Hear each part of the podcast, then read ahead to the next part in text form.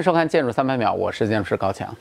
本节目呢是由强手货商城特约播出，强手货商城设计的图书都是由我亲自挑选的百元以下的经典图书，欢迎大家光顾。进入的方法很简单，微信公众号“强词有理”的菜单上去点击那个商城，或者是微信小程序搜索“强词有理 online” 就可以了。上一期呢，我和大家聊了聊北京南站、日本京都火车站、名古屋荣交通枢纽，还有香港的香港站、九龙站城市综合体的开发等等等等。今天呢，我们继续这个话题，聊一聊内地其他城市的交通枢纽的特点。其实啊，地铁上盖乃至国铁上盖开发的思路，我们大陆早就有了，只是实际的建设运营呢，好像远远无法与日本、香港相比。如果大家看过我之前说过的北京西站，相信大家就会有这种感觉了。实际上，除了北京西站，还有广州东站，也曾经在九六年新广州东站建设之初提出过上盖开发的理念。这个图呢，是曾经的广州东站有可能会变成的样子啊，最后是没有实施，具体原因不明啊。但是同期的西站实施了，后来搞得乱七八糟，花了二十多年才慢慢的调整过来。日本各城市与香港的情况，大家都可以理解啊，非常紧张的土地资源嘛，高昂的房产价格，逼迫政府在开发层面去精打细算，一定要挖掘每一分能够挖掘的价值，这才形成了今天这些城市非常精彩的交通枢纽。但是反观我们自己呢，我们从上学就知道啊，中国是一个地大物博的国家，地大，大到世界排名第三。台湾的明星说。大陆太大了，我在台湾坐飞机一下就飞出去了，在大陆半天也飞不出去。我们真的很大吗？我看了一组数据，吓了我一大跳。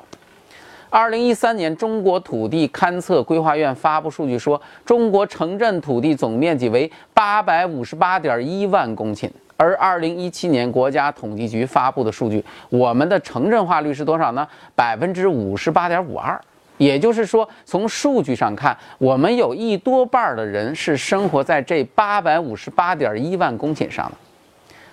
我们再看看日本啊，日本的国土面积，陆地大概是三十七万平方公里，山地丘陵就占了差不多百分之七十，所以暂且咱们算百分之三十，十一点一万平方公里可以使用。日本的城镇化率呢，目前已经达到了百分之九十三点九啊，接近百分之百了啊。日本的人口是一点二六八亿，我们把数据做个比较啊，中国是有八亿多人口生活在这八万多平方公里的土地上，而日本呢，是一亿多人口生活在这十一万多平方公里的土地上。就算因为日本的指标未必准确，我再提高一倍。日本的人均国土使用面积其实也远远高于我们国家，我不知道是不是我算错了啊？啊，其实算完了之后，我自己都有点不太相信这是真的。如果这是真的，那我们还有什么资格整天说自己国土面积很大呢？大的可以随便去挥霍呢？有的时候啊，我们特别喜欢拿自己跟美国比。我前几天还刚在直播间里头比过啊！如果你去看美国的数字，那就更得吓你一跳。咱们和人家一比，美国就属于那种人人都住大 house 也用不完，而我们呢，十几个人挤在一个小户型里，那也根本就不够使，就这种感觉。不信的朋友，你自己去搜索比较。说了半天的闲话，就是想说明我们国家的土地资源其实比谁都稀缺。我们没有理由不去发展综合交通枢纽，但是呢，我们很多人好像都还没有意识到这一点。我们一建大型的新车站，基本上都是怎么大怎么来，怎么气派怎么来。在两千年之后的十年内，随着高铁的迅速发展，我们很多中心城市都建设了大型的火车站。这些火车站因为地处偏远，就都建的和机场差不多大，大跨度，高投资。高大上的建筑理念，看上去 very nice。比如2006年开建的武汉火车站，2008年同时开建的杭州东站、成都东站、西安北站，2009年开建的郑州东站。首先，我们来看武汉火车站，位置非常非常好，就在东湖景区的东北角。外立面以九头鸟为主题特点，通过波浪形的轮廓营造出非常大气磅礴的特征。如果你再看车站的内部图片，那超级高大的室内空间绝对刺激你的眼球。这个车站在网上有篇文章，标题就是哇，来看武汉火车站到底有多豪。确实，从各方面来看，这都是一个非常非常好的火车站。但这个火车站和其他的车站在交通模式上也没有什么特别大的分别。国铁、地铁、长途公交、出租就是这些功能的整合。我们再看杭州东站，杭州东站的位置也不错，基本算是杭州的中心城区里面。但整体造型呢，看上去比武汉火车站还是要朴素一点的，采用的是钱塘江大潮作为主要的理念，打造了一个波浪起伏的屋顶造型。在屋顶下面呢，是一个通过垂直分层来分别解决磁悬浮地铁以及其他交通换乘工具的建筑体。还有就是成都东站，成都东站的位置不错啊，在成都的东三环里面，整体造型灵感来自著名的三星堆遗址，看上去形似太阳神鸟归来，颇具一种特殊的神秘感。另外呢，还在局部细节融入了川西风格竹编幕墙、汉蜀文化的宫阙和雕刻，是一个文化特征特别突出的车站。成都东站的交通模式呢，和武汉火车站类似，也是国铁、地铁、长途公交那几样。再有呢，就是西安北站。西安北站的位置有点远啊，在绕城高速的外侧，西安城市的正北方向。整体的建筑造型呢，很明显啊，一看就是取自唐风建筑风格，和西安整体风格保持一致。给人印象最深的那个巨大的出檐，是来自大明宫含元殿的屋顶特点，看上去很是大气。西安北站的交通模式也和其他的车站基本一样。